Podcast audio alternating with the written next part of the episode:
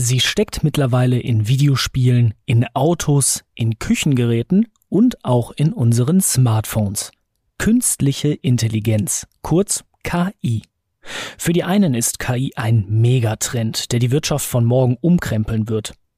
Für andere wiederum ist es eine unberechenbare Technologie, die in manch düsteren Szenarien die Kontrolle über die Menschheit erlangen wird.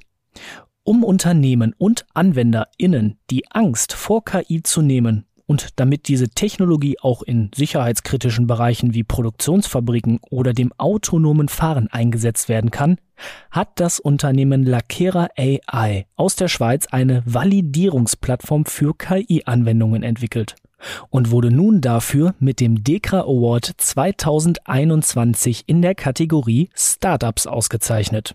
Wie die Plattform funktioniert, was sie Unternehmen nutzt und welchen Herausforderungen sich KI aktuell stellen muss, das ist diesmal Thema. So klingt Wirtschaft. Zukunftsthemen für Unternehmen. Ein Podcast der Solutions bei Handelsblatt. Mein Name ist Matthias Rutkowski und mit wem könnte ich besser über die KI-Validierungsplattform von Lakera AI sprechen als mit dem Gründer und CEO persönlich.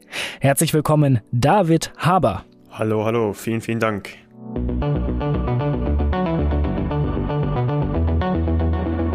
Ja, KI, ich habe es eingedeutet, ein riesen Megatrend. Es gibt gespaltene Meinungen. Lassen Sie uns das einmal ein wenig einordnen. Was ist KI heute?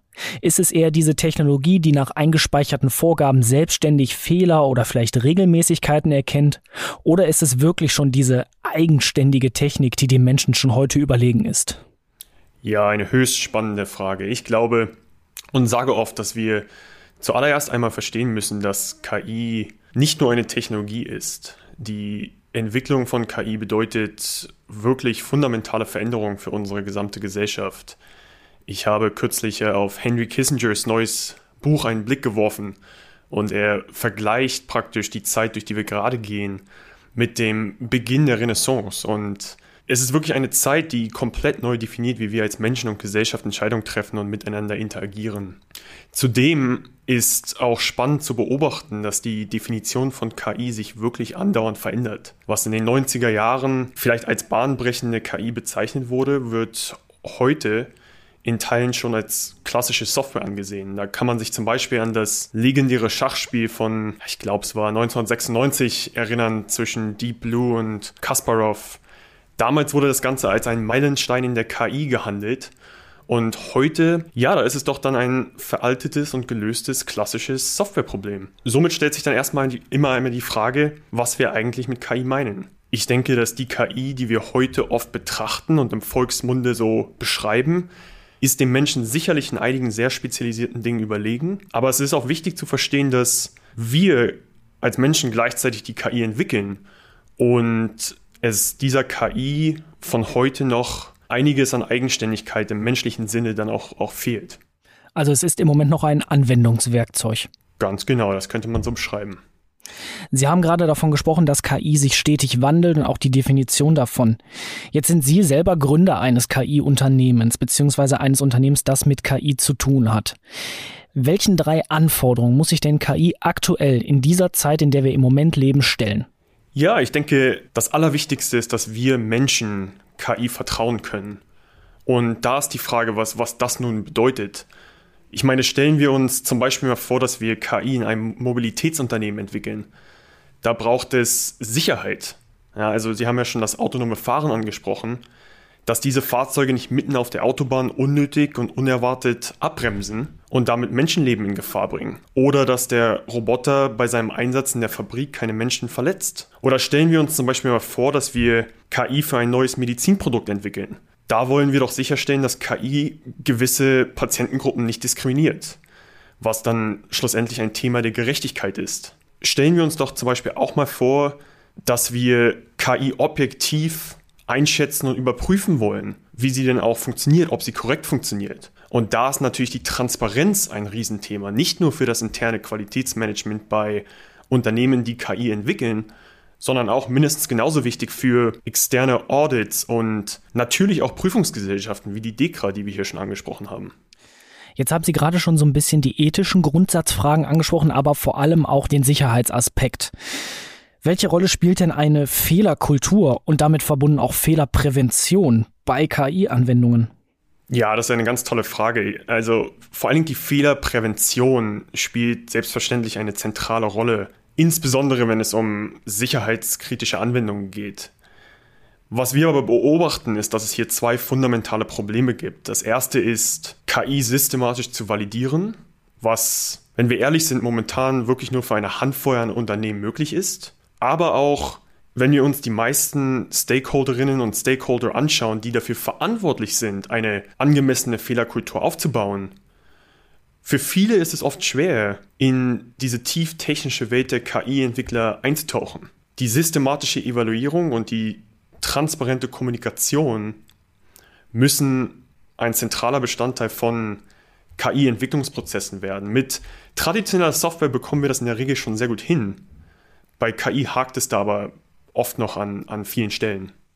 Jetzt stelle ich mir einfach mal vor, ich bin Unternehmensentscheider in einer gewissen Position und mein Unternehmen arbeitet mit KI.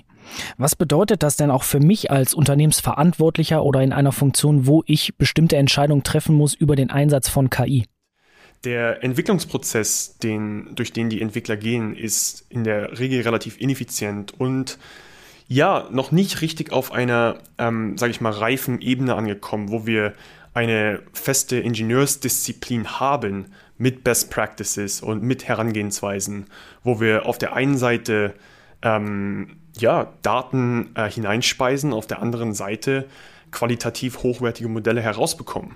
Ich würde sagen, auf der höheren Ebene, auf der Entscheidungsfindungsebene geht es dann vor allen Dingen darum zu entscheiden, ob denn die KI äh, gewissen Qualitätsstandards entspricht. Und hier wiederum geht es um, um die Transparenz, die wir durch diesen Entwicklungsprozess herstellen müssen. Ähm, leider an vielen Stellen aber noch fehlt heutzutage. Vorhin fiel einmal das Stichwort systematisch validieren. Es hörte sich gerade so an, wie Sie von diesem Entwicklungsprozess sprachen, dass KI ab und zu noch so leichte Ansätze einer Blackbox hat. Man gibt vorne ein bisschen was rein oder die Entwickler geben vorne etwas rein und am Ende kommt irgendwas raus, aber so richtig überprüft werden, was da so im Hintergrund läuft, das ist dann wirklich nur bestimmten Experten vorbehalten. Wie wird denn aktuell KI überhaupt validiert? Wie werden diese Anwendungen überprüft? Ja, Sie sprechen dort ein ganz wichtiges Thema an. Es ist nicht möglich, momentan KI-Anwendungen transparent, ähm, sage ich mal, aus der Blackbox herauszuholen und objektiv zu prüfen. Stand heute gibt es keine umfangreichen Prüfungsverfahren für KI. Und wenn man sich dann mal die Unternehmen, die dann KI bauen, anschaut, da stellen sich zwei typische Herangehensweisen heraus, mit der Unternehmen heutzutage versuchen, KI auf ein angemessenes Qualitätslevel zu bringen. Das erste ist so die empirische Herangehensweise, wo man einfach mal sagt, man sammelt so viele Daten wie möglich. Da können wir uns zum Beispiel Tesla anschauen. Das Problem so ein bisschen ist, dass natürlich nicht alle Unternehmen haben Millionen an Testfahrzeugen auf der Straße, die andauernd Daten sammeln. Diese Datenmengen sind für die meisten Unternehmen nicht sammelbar oder nicht zugänglich. Die zweite Herangehensweise ist eher so eine qualitativere Perspektive. Überall kommen Kataloge mit Best Practices heraus wie man KI bauen sollte, wie man KI evaluieren sollte. Die Sache ist nun, dass die können zwar auf einem abstrakten Level richtungsweisend sein, aber in der detaillierten Entwicklung ist KI meines Erachtens viel zu komplex, um hinreichend in einem Fragenkatalog abgebildet zu werden. Beide Herangehensweisen sind problematisch, was zwei Konsequenzen für die meisten Unternehmen hat. Zuallererst bedeutet das KI-Produkte nie auf den Markt kommen, was ein Innovationsproblem ist. Oder auch, sie kommen auf den Markt und dadurch, dass man sie nicht umfangreich prüfen kann, stellen sie ein erhebliches Risiko nicht nur für das Unternehmen selbst dar, aber auch für den Endnutzer, wo wir dann wieder bei, der, bei einem Sicherheitsproblem wären. Häufig wird ja dann auch der Ruf nach Regulierung groß. Es gibt ja, wenn ich glaube ich richtig informiert bin von der EU, eine gewisse, ich nenne es jetzt mal KI-Verordnung, wo so ein ungefährer Rahmen um KI gesetzt werden soll. Wie stark ist denn KI bisher insgesamt reguliert und ist Regulierung überhaupt notwendig bzw. überhaupt möglich? Ja, super, super wichtiges Thema. Hier sage ich erstmal immer, dass ähm, die Regulierung von KI absolut notwendig ist und auch eine, eine gute Sache. Momentan wird KI nur bedingt im Rahmen von bestehenden nicht KI-spezifischen Regelwerken reguliert. Das Problem ist nun, dass die KI von heute in der Funktionsweise deutlich anders ist wie klassische Software, was die bestehenden Regularien unzureichend macht. Die wirkliche Konsequenz davon ist eine Informationsunsicherheit, was vor allem innovative Unternehmen trifft, die heute schon an den Technologien von morgen arbeiten wollen. Nun sind über die letzten fünf Jahre neue KI-Regelwerke und Richtlinien aus allen Richtungen entsprungen. Und zudem gehört auch das Gesetz über KI von der EU, das Sie gerade angesprochen haben, das am 21. April dieses Jahres rauskam. Dieses Gesetz hat nun riesige Diskussionswellen losgetreten. Es ist in, in weiten Teilen noch, noch etwas zu abstrakt, um wirklich in der Entwicklung von KI Anwendung zu finden. Zum Beispiel fordert der Gesetzesvorschlag KI, welche nicht diskriminiert. Aber was das im Detail bei einer Anwendung im Medizinbereich bedeutet, ist noch vollkommen unklar. Und es ist jetzt wichtig, dass wir sehr zügig in den relevanten Industrien konkrete Use Cases finden und die richtige Expertise an einen Tisch bringen, um diese Gesetzesvorschläge, die die letzten Jahre entstanden sind, äh, zu konkretisieren. Der Wille zur Regulierung ist da, es fehlt aber so ein bisschen auch an definitorischen Vorgaben, wie ich das auch am Beispiel aus der Medizin gerade gehört habe. Und da kommt ja eine Validierung von KI ins Spiel und da setzt Ihr Unternehmen Lakera AI an. Welchen Ansatz verfolgen Sie denn nun, um KI transparent, sicher und vertrauenswürdig zu machen? Lakera bietet eine Softwarelösung an, die es extrem einfach macht, für jedes Unternehmen ihre KI-Systeme auf Herz und Nieren zu prüfen. Und wir konzentrieren uns dabei im ersten Schritt auf sogenannte Computer Vision Modelle, also Modelle zur Bilderkennung, die auch schon heute vor allem Anwendung im Mobilitäts-, Medizin- und verschiedenen Industriebereichen finden. Wir machen das ganz konkret in zwei Schritten. Der Kern unserer Software identifiziert Schwachstellen in KI-Modellen, sodass Entwicklungsteams diese frühzeitig bereinigen können. Und zudem stellen wir Transparenz zwischen technischen KI-Entwicklern und Entscheidungsträgern her, indem unser Produkt die Schwachstellen nach Risikopotenzial gruppiert und effizient auch auf nicht technischer Ebene kommuniziert. Das heißt, wir hatten ja vorhin schon diese Bezeichnung der Blackbox. Sie arbeiten daran, die Blackbox einmal zu öffnen und wirklich hineinzuschauen und schon auf Fehler im Vorfeld hinzuweisen.